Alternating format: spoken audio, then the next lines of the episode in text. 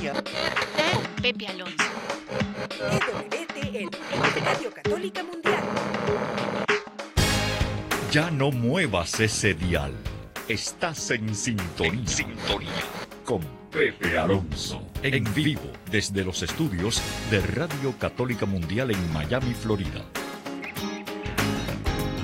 Y ahora queda con ustedes Pepe Alonso. A todos ustedes, mis queridos hermanos de Radio Católica Mundial y estaciones que están afiliadas con nosotros en este momento, un saludo muy afectuoso en el nombre de nuestro Señor.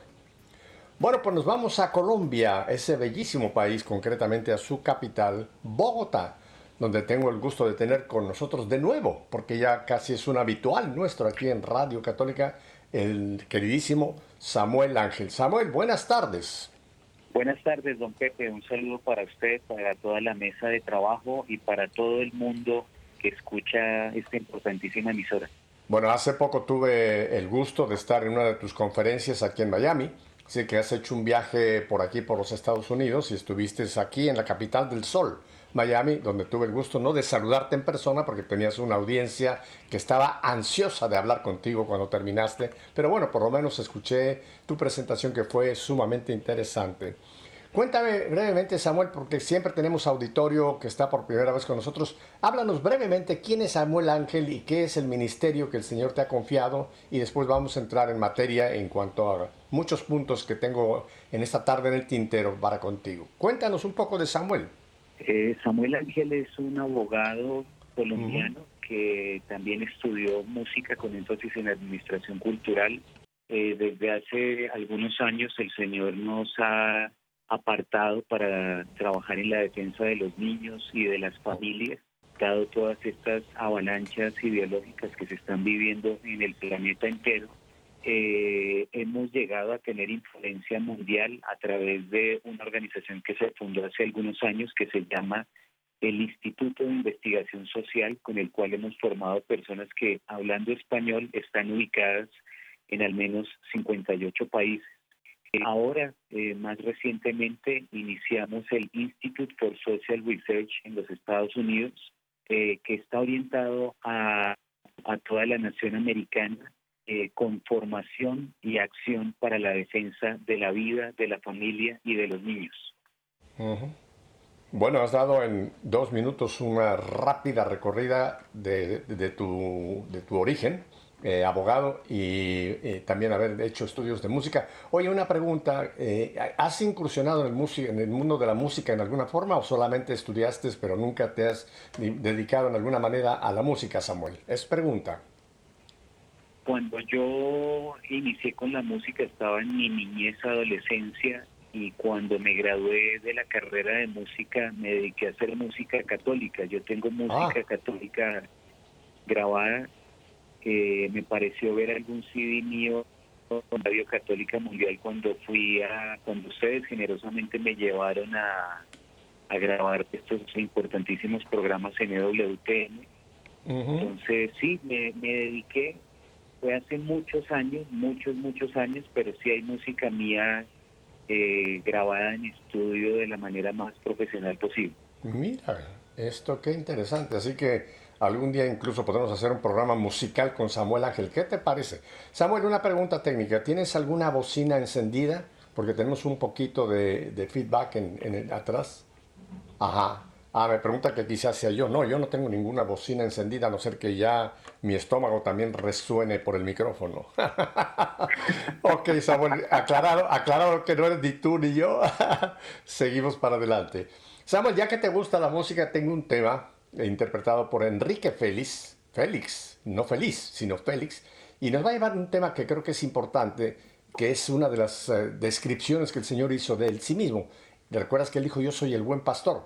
Bueno, pues Enrique Félix nos lleva con El Señor es mi pastor. Adelante, Enrique. El Señor es mi pastor y nada me falta. El Señor es mi pastor y nada me falta es mi pastor y nada me falta. El Señor es mi pastor y nada me falta.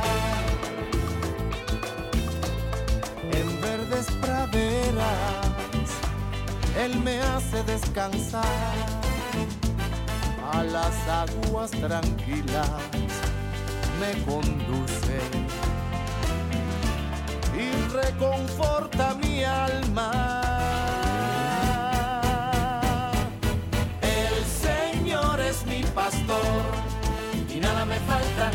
El Señor es mi pastor y nada me falta. Es mi pastor y nada me falta. El Señor es mi pastor y nada me falta. Me lleva por caminos rectos, haciendo honor a su nombre. Aunque pase por valles oscuros, no temeré mal alguno, porque mi Señor está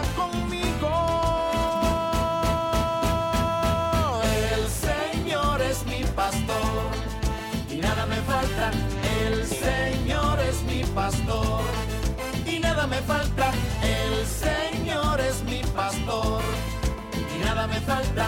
El Señor es mi pastor y nada me falta.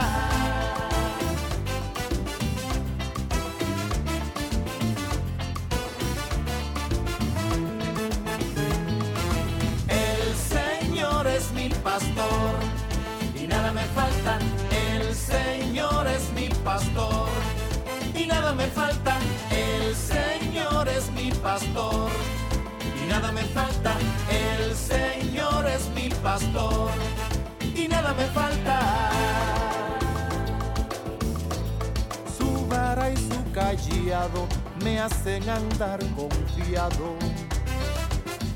Me ha preparado un banquete ante los ojos de mis enemigos. Mi cabeza con aceite, mi copa está rebosando.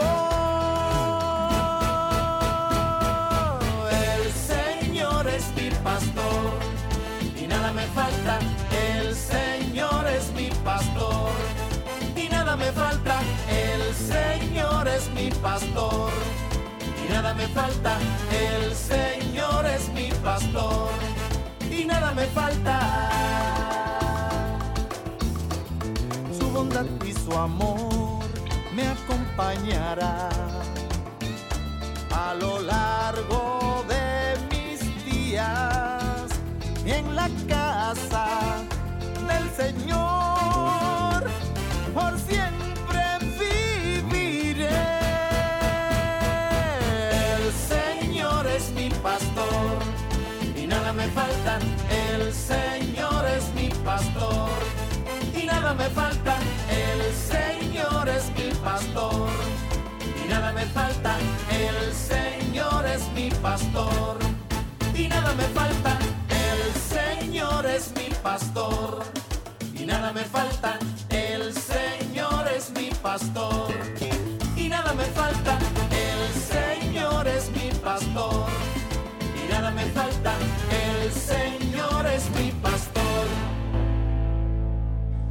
Linda melodía de Enrique Félix, pero la letra no es de Enrique Félix. Si usted se ha dado cuenta, la letra es el Salmo 23. Oye Samuel, oyendo este, este canto con este, pues, con este apelativo que el mismo Señor se adjudicó de Yo soy el buen pastor, no sé si tú alguna vez has leído al cardenal Bantuán, eh, ya fallecido, el, el cardenal vietnamita que estuvo muchos años prisionero y que en el año 2000 le impartió los ejercicios espirituales ni, na- ni más ni menos que a Juan Pablo II y en aquel tiempo pues toda la, todo, digamos el, el, el- cardenalicio, el colegio cardenalicio de, de Roma. No sé si tú vez has leído un libro que él escribió que se llama Testigos de Esperanza. ¿Lo- ¿Alguna vez lo has leído, Samuel? No, ese libro no, no lo conozco, don Pepe. Oye, pues lo recomiendo a todo mundo. Se llama Testigos de Esperanza y son los ejercicios espirituales que él impartió en Roma, repito, en el año 2000, marzo de 2000, a, San Juan Pablo y todo el colegio cardenalicio. Pero es muy interesante porque uno de, el- creo que es el segundo de los capítulos, él habla de los cinco defectos de Jesús.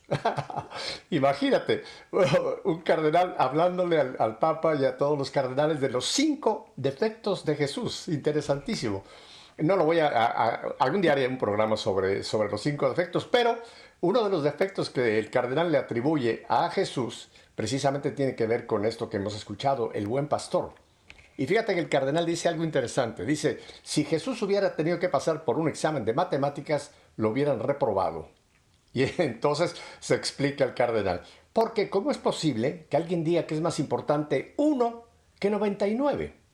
¿Recuerdas tú el pasaje cuando el Señor dice que yo soy el buen pastor, el que deja las 99 y va por la que está extraviada, ¿no? Entonces el cardenal con un buen sentido dice, ¿cómo es posible que alguien diga que es más importante uno que 99? Eso va contra las matemáticas. El 99 siempre ha sido más que uno, ¿no? Entonces presenta que como ese es como uno de los defectos del Señor. Para él es más importante uno que 99. Pero para nosotros, qué importancia, ¿verdad? Que el Señor efectivamente por una persona, por un alma, es capaz hubiera sido capaz de igualmente venir a, redimir a esa alma, aunque hubiera sido la única a la que había que rescatar, ¿verdad? Y traje esto a colación, Samuel, porque tú te estás enfocando hoy día en un, en, un estratus de la sociedad que no le damos la importancia que tiene y el ataque al cual está sujeto, que es la infancia, ¿no? Hablamos de otros programas que se dedican a catequizar, a evangelizar, a, que hacer que los adultos, etcétera, etcétera. Pero como, hemos perdido esa dimensión de ese uno, ese grupo eh, que, no, le damos la atención que requiere, que es la niñez. Eh, cuéntanos un poco, Samuel, de este tu viaje que hiciste por Estados Unidos, porque tengo entendido que estuviste muy enfocado en precisamente este uno, estos pequeños del Señor, ¿verdad? Cuéntanos, Samuel. Sí, yo tengo otra manera de abordar eso que usted hablaba del cardenal cuando dice que es más importante uno que 99. Y es que la verdad es que la sabiduría de Dios está muy por encima de la del hombre. Cierto. Y el hombre le dio la espalda a, a lo que podríamos llamar las disposiciones del derecho bíblico. Porque el en el derecho bíblico uno es más importante que la misericordia de Dios no tiene Es decir, no hace parte de las matemáticas humanas, sino de la sabiduría divina. Como el hombre le da al derecho bíblico, entonces ahora actuamos realmente rebajándonos casi que como verdaderos animales o, o bestias. Y por eso se dan temas tan delicados como el aborto o como la ideología de género, que es realmente un abuso eh, sexual de los menores. Y ante eso sí aplaudimos y eso como seres humanos creemos que está muy bien.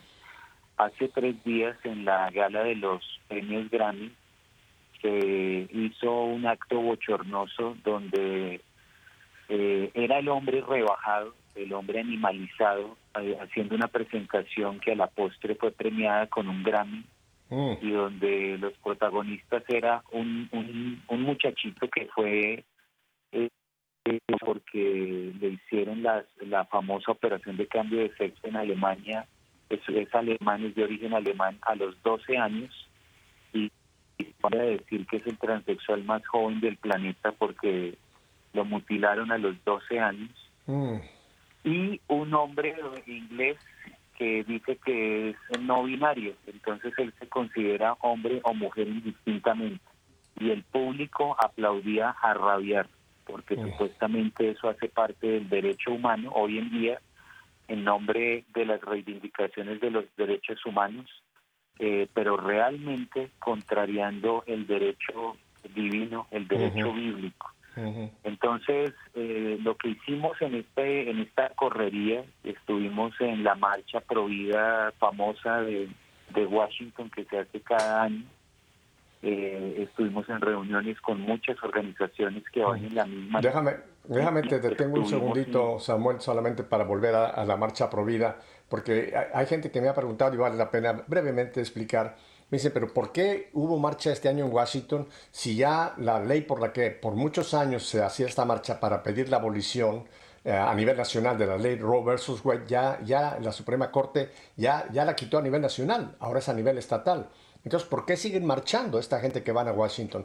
Y la aclaración muy breve es que ahora no están ya marchando por la ley Roe versus Wade, sino que están marchando porque hoy día los 50 estados de la Unión Americana tienen la potestad de poder regir en su propio estado eh, las leyes de aborto. Entonces ahora lo que se está pidiendo es que los estados sigan de lo que pasó en Washington con la ley Roe vs. Wade y que traten de también limitar o acabar con el aborto a nivel estatal. Esa es la razón por que van a seguir haciendo esta marcha en Washington. Solamente una aclaración, Samuel. Adelante. Así es. Importante resaltarlo porque hay personas que, como escuchan los eslogans de los noticieros, digamos, la información tan de fuentes tan eh, básicas. La desinformación, dirás. Exacto, dicen, no, ya ganamos, ¿no? ya ganamos, ya esto ya fue el triunfo como cuando a finales de los 80, principios de los 90 dijimos, no, ya ganó el capitalismo frente al comunismo, ya llegamos a la tierra prometida mm. y resulta que no, ¿no? Resulta que estábamos era entrando a una etapa donde las estrategias cambiaban y se capilarizaba el mismo problema por todo el planeta. Asimismo, eh, lo que van a buscar estos grupos es capilarizarse por todos los estados y buscar que esto a nivel estatal sea aprobado. Entonces hay que estar muy despiertos. Más adelante les vamos a comentar en algo que se quiere hacer desde el Instituto de Investigación Social en ese sentido. Eh, entonces estuvimos eh, en ese en ese contexto hablando con mucha gente, mirando cómo estaba la temperatura. Nos llamó muchísimo la atención que no existe, digamos como lo hemos concebido nosotros desde una de nuestras líneas de acción, la infancia provida. Eso no existe. Entonces es un es un puntal, un, un gol que hemos metido porque estamos complementando el trabajo de todos los grupos a nivel nacional en los Estados Unidos con algo que no tenían, que se llama infancia provida y es ir a rescatar a los niños en los colegios, en los lugares donde estén, de todos los ismos, del abortismo, del feminismo, del LGBTismo, del ambientalismo, del transhumanismo, porque todas esas tendencias hemos descubierto que aunque nos afectan a todos, realmente el target número uno, el objetivo número uno son nuestros niños, van por ellos. Y van por ellos porque cuando los secuestren a ellos, van a secuestrar la civilización cristiana y van a pulverizar el cristianismo, que, que como fue tan evidente en los Grammy, pues ya vemos de, de, qué, de, qué lado viene todo esto. Entonces, eh, entonces estuvimos así, estuvimos también en el área de Camden, en New Jersey, de Pensilvania, eh, Miami. Eh, la verdad fue tan exitoso la correría que volvemos a estar en Miami desde el 18 de, de febrero. Estaremos otra vez en una correría, pero en este caso únicamente en el área de la Florida, porque la verdad impactó lo que lo que hablamos en la conferencia a la que usted generosamente asistió y nos acompañó y, bueno, la verdad es que también la colonia colombiana está ayudando de manera muy muy fuerte, la colonia colombiana sobre todo. Hay otros grupos también poblacionales, pero pero quiero agradecer públicamente a la colonia colombiana y venezolana en Miami que uh esfuerzo tan grande. Ya nos vas a explicar los planes que tienes a futuro, pero yo quisiera que volviéramos al punto eh, que creo que es eh, importantísimo, porque de esto casi no se habla en ningún lado. Esta situación de la, situación que este ataque tan, tan bestial que se está efectuando eh, hacia, la, hacia la niñez. Y cuando hablo de ataque no es que los quieran matar, no, al contrario, los quieren ganar para la causa o quieren adoctrinarlos o de, eh, cambiarles, hacerles este lavado de cerebro, empezando por los más, por los más tiernos, Samuel. O sea, esto realmente es, demoníaco, pero explícanos más eh, cómo es que están organizadas estas fuerzas malignas y cómo han hecho ahora como una de sus metas principales eh, llegar a, los más tiernos, a nuestra infancia, Samuel. Sí, la verdad es que un, digamos la contraparte tiene los temas supremamente claros y ellos saben que, por ejemplo, de la educación es donde los padres confían a sus hijos, porque los padres, sobre todo en los Estados Unidos, eh, en todo Occidente, pero sobre todo por el nivel, el estilo de vida en los Estados Unidos, están muy ocupados produciendo, trabajando, hay gente que tiene uno, dos, tres trabajos y tienen a sus hijos en un lugar donde, comillas, se los cuidan mientras ellos hacen ese labor de sostener sus hogares, que son los colegios, las escuelas. Y resulta que han llegado a las escuelas con unas ideologías realmente aberrantes, una hipersexualización de los niños y sexualización que realmente es un abuso del menor en su integridad. Eh, esto contraria los eh, famosos derechos del niño que inclusive la ONU hace algunas décadas publicó, pero que ahora la misma ONU eh, contraría con todas estas eh, ideologías que a través de la UNESCO y de la UNICEF despliegan el mundo para que nuestros niños cambien su manera de pensar, se desvirtúe su, naturaleza, su pureza, se lleve a los casos más aberrantes que les estamos viendo ahora en colegios donde niños violan niños, donde niños abusan de niños, donde niños pierden la, la, la, conciencia de su naturaleza, tanto eh, de familia como divina, como hijos de Dios. Y, y la verdad es que eh, si lo vemos en, en orden sobrenatural, es la perdición total. Son niños que se están llevando al infierno, son enteras que se están desintegrando fruto del ataque a los niños, porque no nos digamos mentiras, cuando por alguna triste toca al niño de una familia, eso toca a su familia entera, eso toca a la familia entera. Muchas familias que han caído en, el, en la triste circunstancia del aborto a la postre son familias que se desintegran. Muchas mujeres que caen en el tema del aborto son mujeres que nunca más pueden tener niños y que muchas veces pudiéndolos tener deciden no tenerlas porque la herida que les queda es infinitamente grande.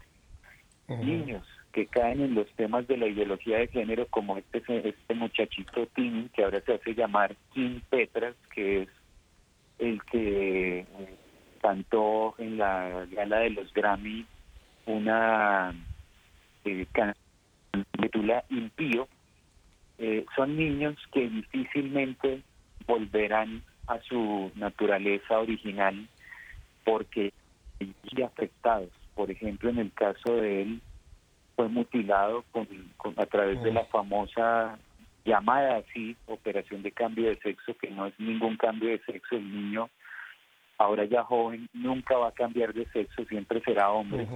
Así, a través de hormonizaciones, de operaciones, de cirugías plásticas y demás, tenga una apariencia femenina. Entonces, ah, Samuel, te tengo, que, te tengo que interrumpir aquí. Vamos a continuar con el tema, pero tenemos que ir en un momentito a un brevísimo mensaje. Eh, solamente un comentario. Yo espero que Dios en su misericordia tenga, pues eso, misericordia de estos niños porque aunque son atacados y son, como tú mencionas, este que se presentó en los Grammy, yo creo que un niño todavía no tiene la madurez de un adulto de tomar una decisión concreta. Yo creo que son manipulados y son cambiados en su misma inocencia, ¿no? Y precisamente como no tienen todavía la madurez para ya un adulto si se voluntariamente decide ir por este camino, yo pienso que los niños eh, eh, su culpa es, es, muy relativa porque todavía no tienen la madurez de decidir y sin embargo precisamente por eso es que ese ataque tan bárbaro para manipularlos y transformarlos tan, tan jóvenes, ¿no? Así que yo espero que en su misericordia Dios, los niños que partan de este mundo estando en esa situación, pues Dios tenga misericordia de ellos eh, por todavía su, su inocencia. Samuel, vamos a un brevísimo corte y volvemos porque este tema es de importancia trascendental. No cambie de dial. Volvemos en un par de minutos.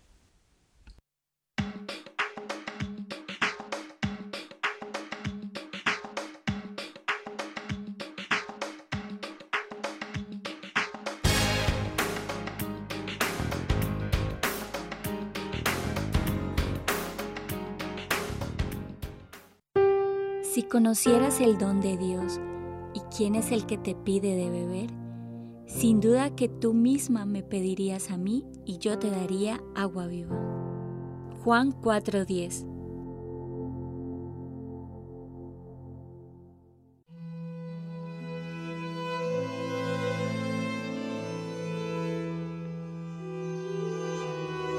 Bendito sea el Señor todos los días. Este Dios nos trae la victoria. Este Dios es para nosotros el Dios de las victorias. El Señor sabe librar de la muerte.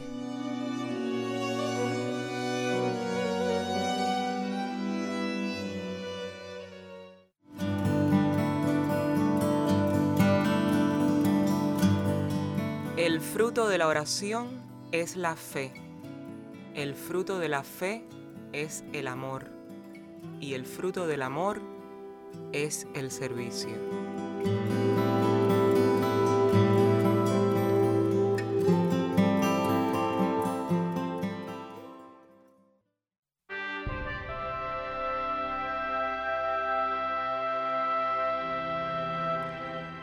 Dios nos salvó y nos llamó.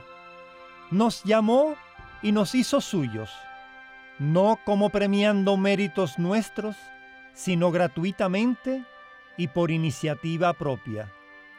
Este favor que nos concedió en Cristo Jesús desde la eternidad acaba de concretarse con la venida gloriosa de Cristo Jesús, nuestro Salvador, el que por medio del Evangelio destruyó la muerte e hizo resplandecer la vida y la inmortalidad.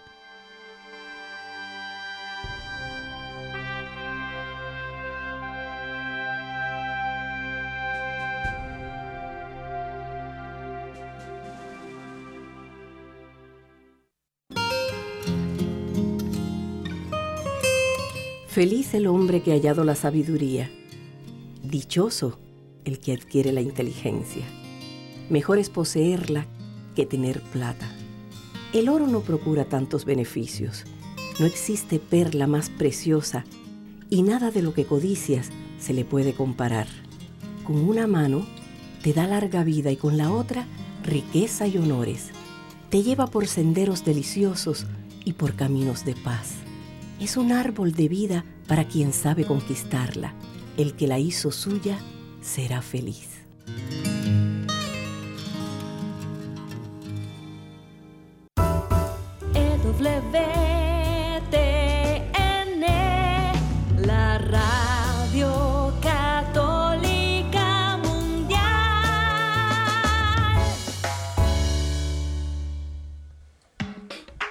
Bien, mis queridos hermanos y hermanas, continuamos con nuestro querido hermano y amigo en Cristo, Samuel Ángel, él en Bogotá y nosotros acá en Miami, en nuestros estudios centrales en Birmingham, Alabama. Ah, Samuel, en este lapsito que tuvimos me vino ese pasaje de la Escritura cuando el Señor dice, hay de aquel que escandalice a uno de mis pequeños, más le vendría atarse una piedra de molino y tirarse. Qué responsabilidad tan tremenda, Samuel, tienen los maestros o maestras que permiten que desde temprana edad empiece esta infiltración sobre nuestros pequeños. Mira, un, ejemplo que me han contado, esto lo escuché hace poco, ya en un elementary, o sea, en, los primeros años, estaba yo hablando de niños de 5, 4, 5 años, en, estos colegios donde ya se ha infiltrado esto, le empiezan con empezar el maestro o la maestra, por ejemplo, en llamarle a las niñas princesitos y a los niños princesitas. Empiezan por, en esa forma tan aparentemente inocente.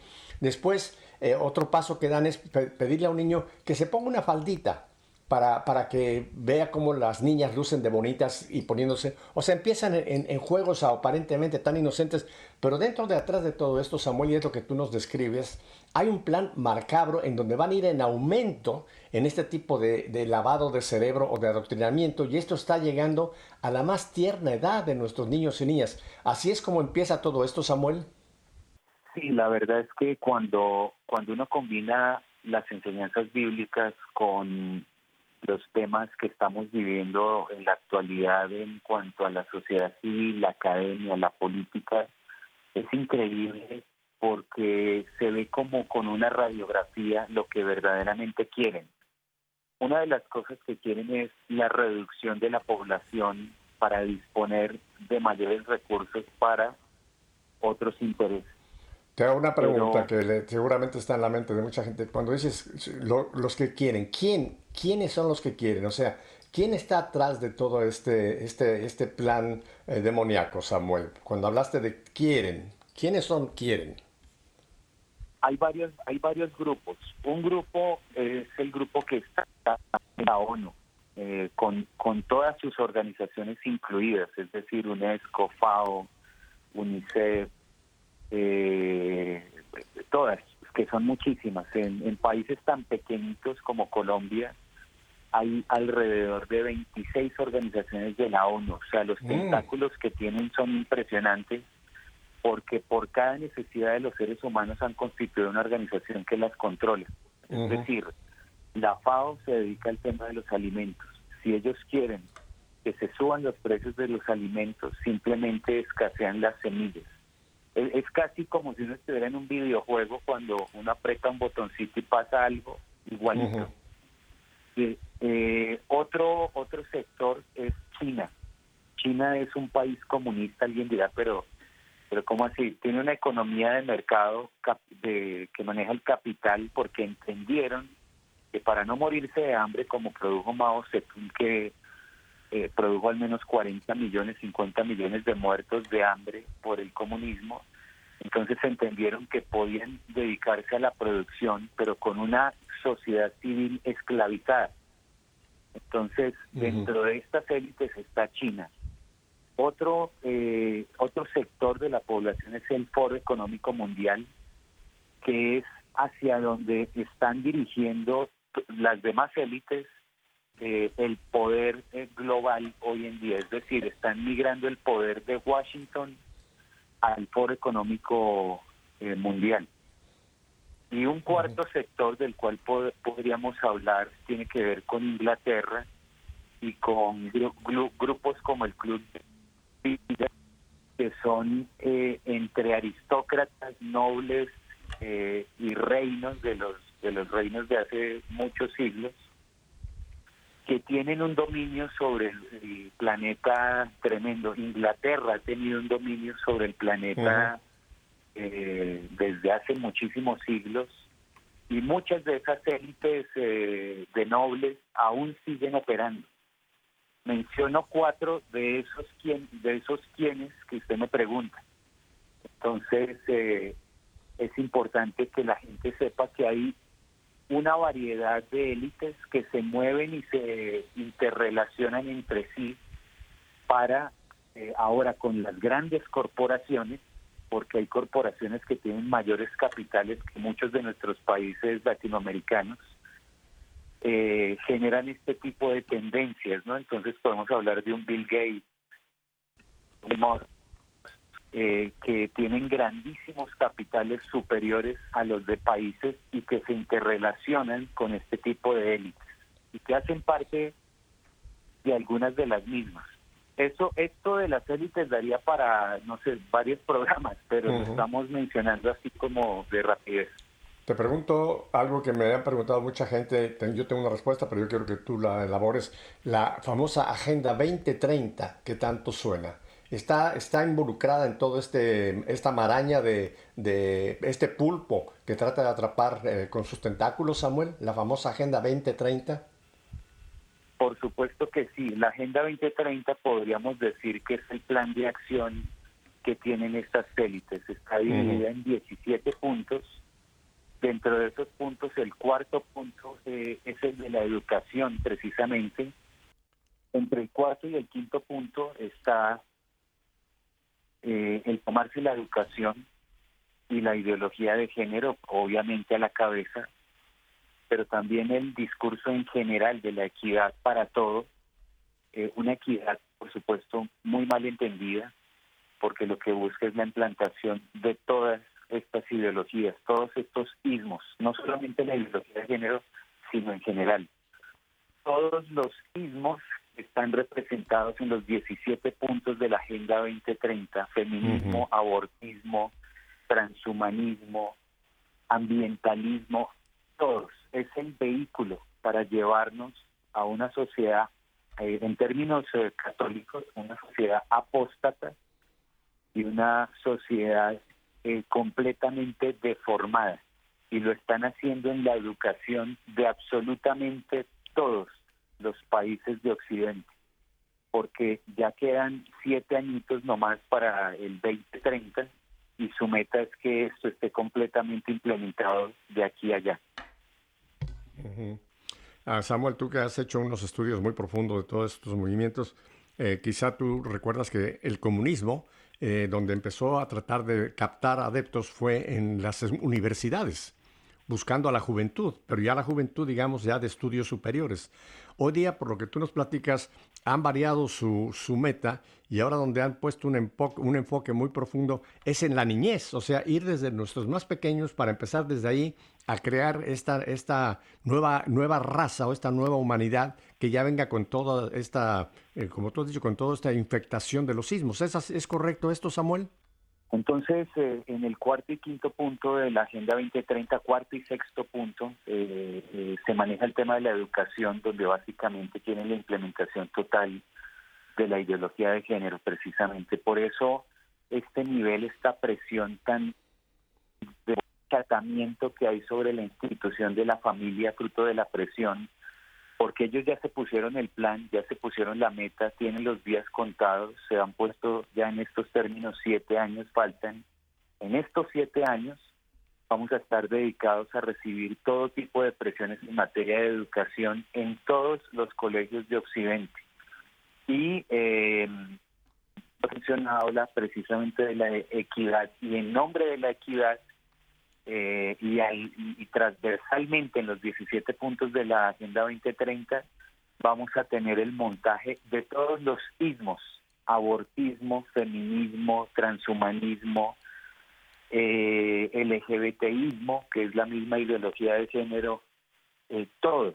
Entonces el tema viene muy fuerte y por eso estamos padeciendo estas presiones. Ni los papás ni los niños se dan cuenta que están pasando, pero algunos olfatean que algo raro ocurre, que no saben qué, pero lo sienten.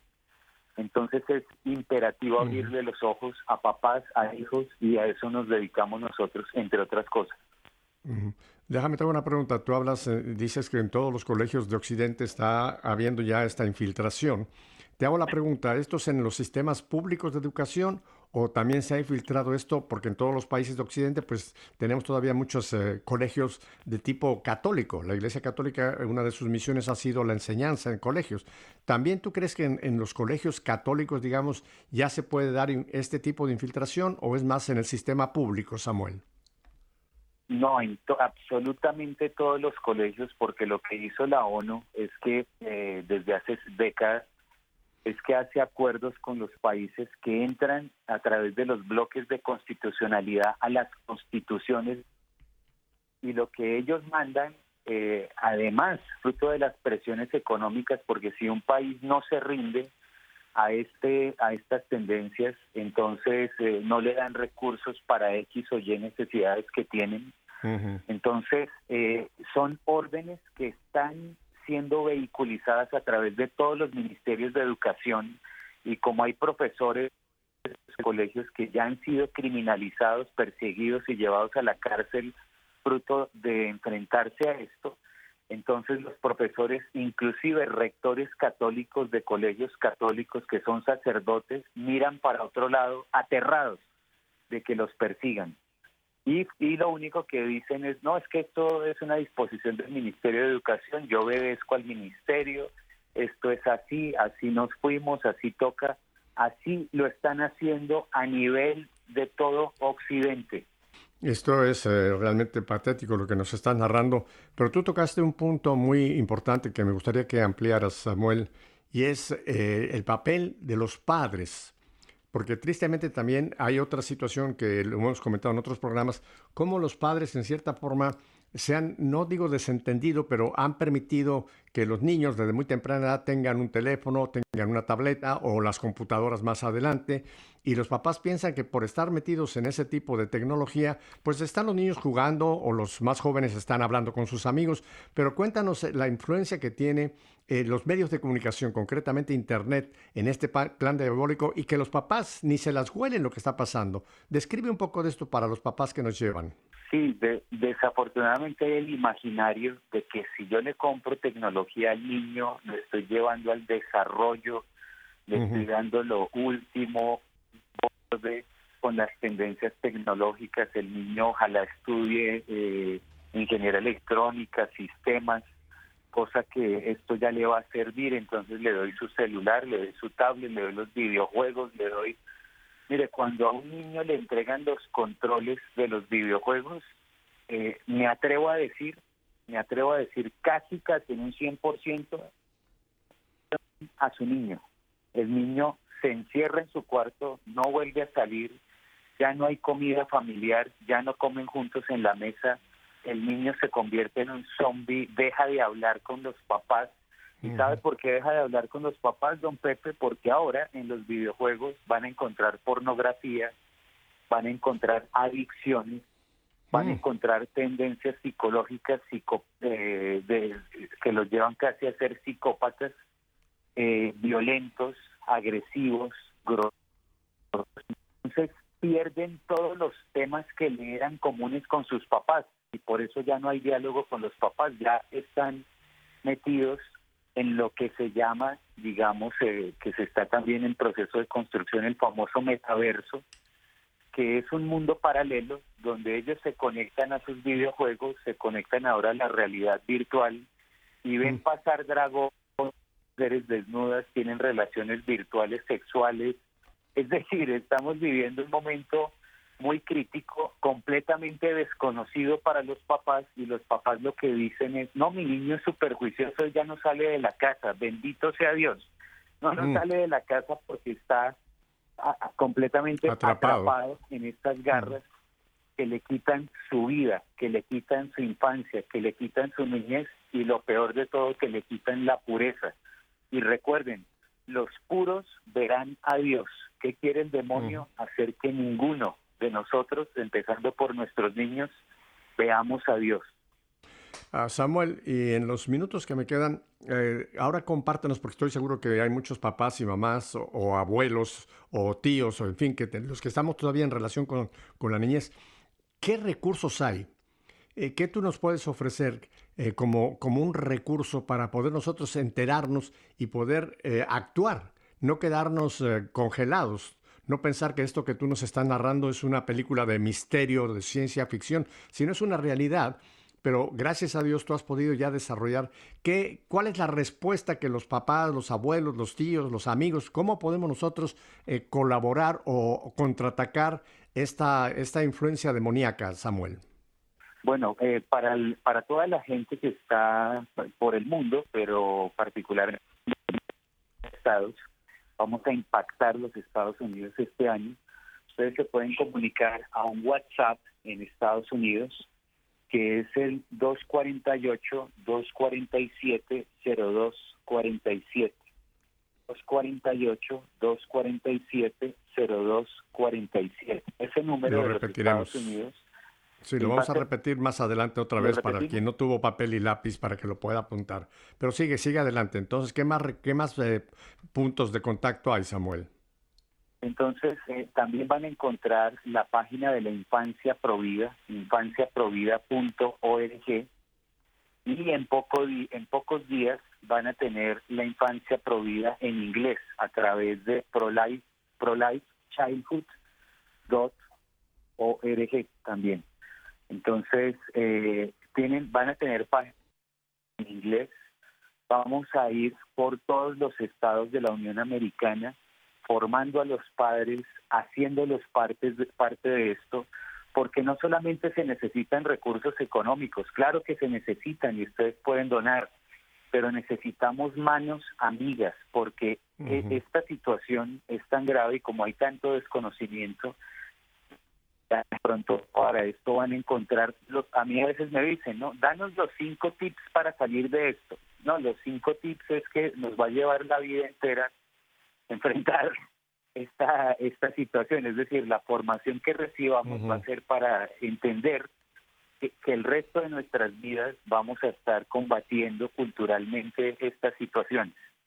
Eh, pero además necesitamos voluntariado, gente amiga, manos amigas, personas que nos ayuden en su momento a llegar a esos mismos colegios de... Sí, y también necesitamos voluntarios. La verdad es que se necesita construir toda una red de manos amigas, padres de familia que vayan a, los colegios inclusive de sus propios hijos, sacerdotes que se formen para hablar de sus peligreses, eh, religiosas que hablen con sus comunidades y con las áreas de influencia. Vamos a necesitar de todos despiertos para lograr contener esta avalancha anticristiana que realmente no solamente, no solamente viene por nuestros hijos, viene por nosotros mismos y viene para estirpar cualquier asomo de fe en la tierra. Por eso necesitamos muchas manos amigas para esta causa. Hubo un punto que mencionaste tú de pasada, pero yo quisiera que nos lo ampliaras, y es cómo podemos también apoyar económicamente esta causa, porque todo este trabajo requiere eh, un esfuerzo y un esfuerzo humano que necesita remuneración. Cuéntanos cómo se mantiene y cómo podemos apoyarte, eh, aparte de oración y de estos voluntarios que también ampliaremos, pero cómo te podemos, cómo se puede apoyar también económicamente esta causa, Samuel. Eh, es muy fácil, ustedes pueden entrar a infanciaprovida.org, infanciaprovida.org o en la página del instituto que en programas pasados la hemos mencionado, socialinvestigation.org, y las dos páginas tienen pestañas de donar, dice dona, eh, benefactores, convertirse en donantes recurrentes, es decir, eh, tenemos ya un sistema muy avanzado donde ustedes ponen eh, su donación, tienen la opción de decir, yo quiero que esa donación sea mensual. No importa del valor que sea, todo suma. 5 dólares, 10 dólares, 20 dólares, 50 dólares, 100 dólares, lo que puedan. Ojalá puedan ser donantes recurrentes. El donante recurrente es supremamente importante porque es el que a la postre sostiene esta obra. Don Pepe me pregunta cómo nos hemos sostenido. Yo se lo atribuyo a un solo personaje, San José. No hemos tenido otro apoyo. No nos apoyan gobiernos, no nos apoyan empresas, no nos apoyan grandes magnates. Una vez un señor, de manera ingenua, porque nuestro pueblo católico es muy ingenuo, dijo, ay Samuel, ¿por qué no le pides ayuda a Clarity de George Soros que ellos están dándole plata a, ONG, un señor... Pedirle dinero al diablo. Exactamente, señor. O sea, menciono, menciono el, grupo no por atacar al grupo, sino para que entendamos que en todos nuestros grupos eh, es así. Es decir, hay gente con este nivel de desconocimiento. El señor era de Maus, pero tenían desconocimiento porque no había la formación. Entonces, eh, así son nuestras bases, así son. Entonces hay que explicarles, hacerles entender. A eso se dedica el instituto, que es el ala de formación nuestra. Y por el otro lado, esta línea que se lanzó precisamente en el marco de la Convención Internacional Católica, que es la infancia provida, ya es el ejército que va en la vanguardia, eh, yendo a los colegios, yendo a las parroquias, haciendo las conferencias, eh, hablando con los niños, eh, formando a los niños. Hay que prevenir a los niños, pero con amor cristiano, con evangelio. No nos da miedo decir que un niño evangelizado es un niño pro vida. Un niño abortista es un niño apóstata. Eso hay que entenderlo. La gente no entiende eso y no lo enlaza.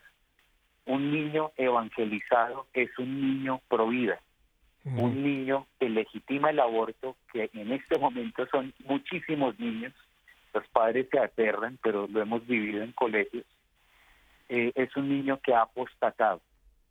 Eh, la palabra de Dios es muy fuerte, como usted lo mencionó, con el ataque a los niños.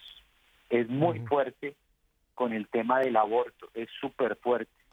Es muy fuerte con el homosexualismo, y eso hay que decirlo es muy fuerte con el abuso a, la viuda y al huérfano. Entonces, eh, todo eso que la palabra de Dios advierte es lo que agendas como la Agenda 2030. Y Samuel, ahora no me queda mucho tiempo, me gustaría que ahora también nos hablaras porque tú nos dejaste claro de que este plan o esta proyección que estás llevando está básicamente centrada en los Estados Unidos de Norteamérica. Pero recuerda que tenemos un vastísimo auditorio en toda Latinoamérica. ¿Qué planes tienes para, para el resto de América, aparte de Estados Unidos, Samuel?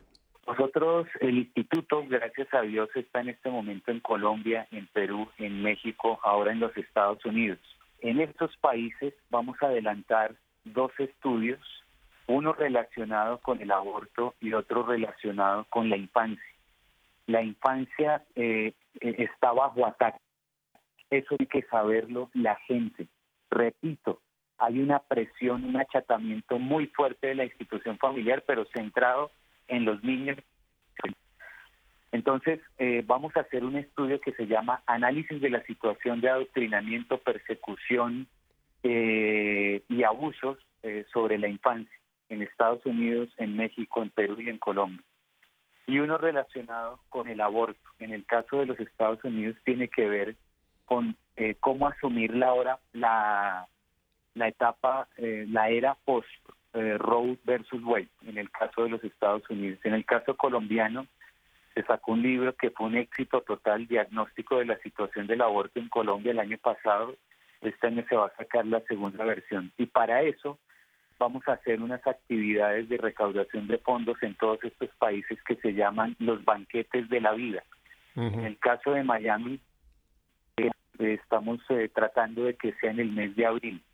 En el caso de Colombia va a ser el 25 de marzo, Día del Niño por Nacer, Día de la En el caso de México y Perú les estaremos anunciando.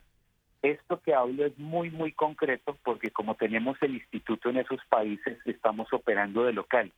En los demás países está toda la plataforma digital del Instituto de Investigación Social y de la Infancia Provida ahora para que nos formemos y entremos en acción con grupos de base de voluntarios que empecemos a orientar para ir haciendo la avanzada en cada país. Entonces, para los países que no mencionaste, eh, independientemente de Colombia, Perú, México, etcétera, los recursos son eh, por medio del Internet, entrar a las, dos, a las dos páginas que nos has mencionado. ¿Es correcto? Sí, para empezarles a darles las indicaciones las bases. Esto es un trabajo de artesanía, don Pepe. Esto es una cosa que implica que uno se ponga las botas, se arremangue la camisa y en la gente, que es lo que estamos haciendo ahora muy fuerte en el área de Miami. Eh, va a haber una conferencia el 24 de febrero en Miami, una conferencia distinta a la que ya vimos hace unos días. Invitamos a toda la audiencia y en nuestras redes van a encontrar toda la información. 24 de febrero Miami para seguir fortaleciendo las bases, en este caso face to face en, en, el área de Miami, pero con los demás hermanos de todo el planeta digitalmente. Eh, Samuel, me queda un minuto. ¿Quieres repetirnos las páginas donde la gente puede entonces hacer contacto con, ustedes, tanto para donaciones como para entrar a, a, ver el material que tú les puedes proveer? ¿Cuáles serían nuevamente las páginas, Samuel, y el teléfono que diste? infanciaprovida.org, infanciaprovida.org, eh, próximamente prolifechildhood.org, eh, eso eh, se los confirmaremos a través de infanciaprovida.org y la página del instituto socialinvestigation.org, socialinvestigation.org se escribe y el WhatsApp del instituto en Estados Unidos, donde pueden escribir de todo el planeta, es el más uno para los que están fuera de los Estados Unidos, más uno, 248, 247, 0247, más uno, 248, 247, 0247. Pues Samuel, te agradezco infinito este programa tan ilustrativo que, nos has presentado. No te digo adiós porque este tema lo tenemos que seguir eh, mencionando y todos los futuros eventos también compartiéndolos aquí con nosotros en Radio Católica Mundial. Así que mi familia, espero que ustedes hayan sacado mucho provecho de lo que hoy se ha escuchado. Este programa se va a repetir. Busque en nuestra página EWTN en Radio Católica cuándo es que se va a repetir, porque creo que vale la pena que usted corra la voz y lo vuelvan a escuchar. Y si Dios nos concede una semana más de vida, volveremos la próxima semana para seguir haciendo lo que hicimos hoy, ponernos en sintonía. Hasta entonces, que Dios me los bendiga.